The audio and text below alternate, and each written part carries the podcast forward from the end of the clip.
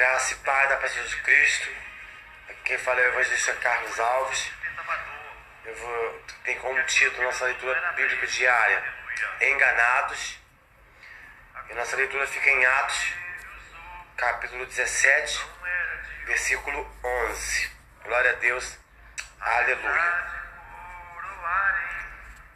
Os bereanos eram os mais nobres do que os tessalonicenses, pois receberam a mensagem com grande interesse, examinando todos os dias as Escrituras, para ver se tudo era assim mesmo. Em geral, o engano decorre de desconhecimento, não sei bem o caminho, e por isso entrei numa rua errada. Não conheço fulano e acabo confundindo com outra pessoa. Não leio as instruções para montar o aparelho. Troco os fios e ele não funciona. As consequências também são as mais diversas. Vários dos simples constrangimentos há problemas graves e às vezes insolúveis. Pegar a rua errada causa transtornos. Escolher o rumo errado na vida é muito pior, já que não dá para voltar atrás. No texto lido, a multidão não conhece Paulo e Barnabé, nem a mensagem que eles pregavam sobre Deus. Por isso, interpretaram a cura a partir daquilo que sabiam e acabaram se enganando sobre quem de fato fizera o milagre. Paulo e Barnabé, no entanto, conheciam muito bem a verdade e apressaram-se a corrigir o erro dos licaônios. Sem rodeios, suas palavras dirigiam a atenção do povo diretamente a quem interessa, o Deus vivo que fez o céu e a terra, o mar e tudo que nele, neles há. Ainda assim, a continuação do relato mostra que não foi fácil convencer o povo e que logo que em seguida Paulo e Barnabé foram obrigados a deixar a cidade.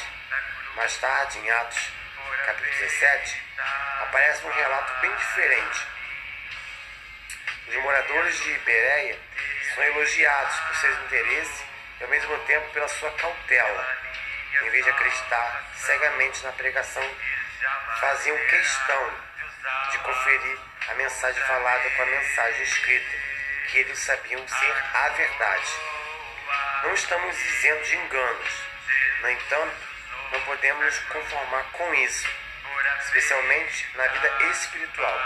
A palavra de Deus está à nossa disposição. Ela contém todas as informações necessárias para nos levar para perto de Deus. Não vamos entrar por ignorância. Vale a pena seguir o exemplo dos boreanos. Depois faço a leitura em Atos, capítulo 14, do 8 a 15. Na vida espiritual, o desconhecimento é humano, mas persistir nele é fatal.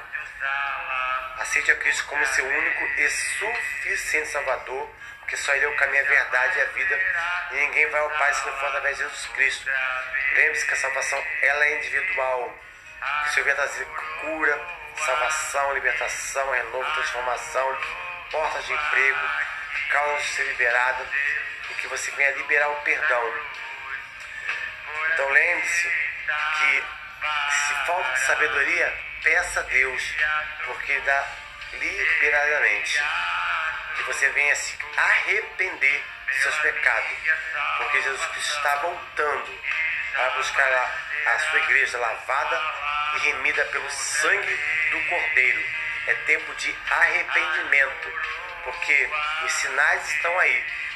Então prepare-te, ó Israel, para te encontrar com o teu noivo. Aleluia. Que o Senhor venha te abençoar neste dia, te dar graça discernimento e sabedoria para tomar a decisão certa. Que só Jesus Cristo, Ele morreu por nós na cruz do Calvário, foi humilhado, açoitado e carregou todos os nossos pecados sobre si. Que a graça esteja com todo neste dia, em nome de Jesus. Graça e paz.